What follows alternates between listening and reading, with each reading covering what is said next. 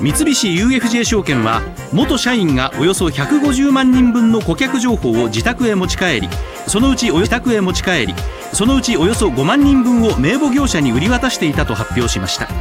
流出した情報は顧客の名前や住所携帯電話の番号のほか勤務先の部署なども含まれていて不動産関係などの13社に転売されたということです。転売されたということです。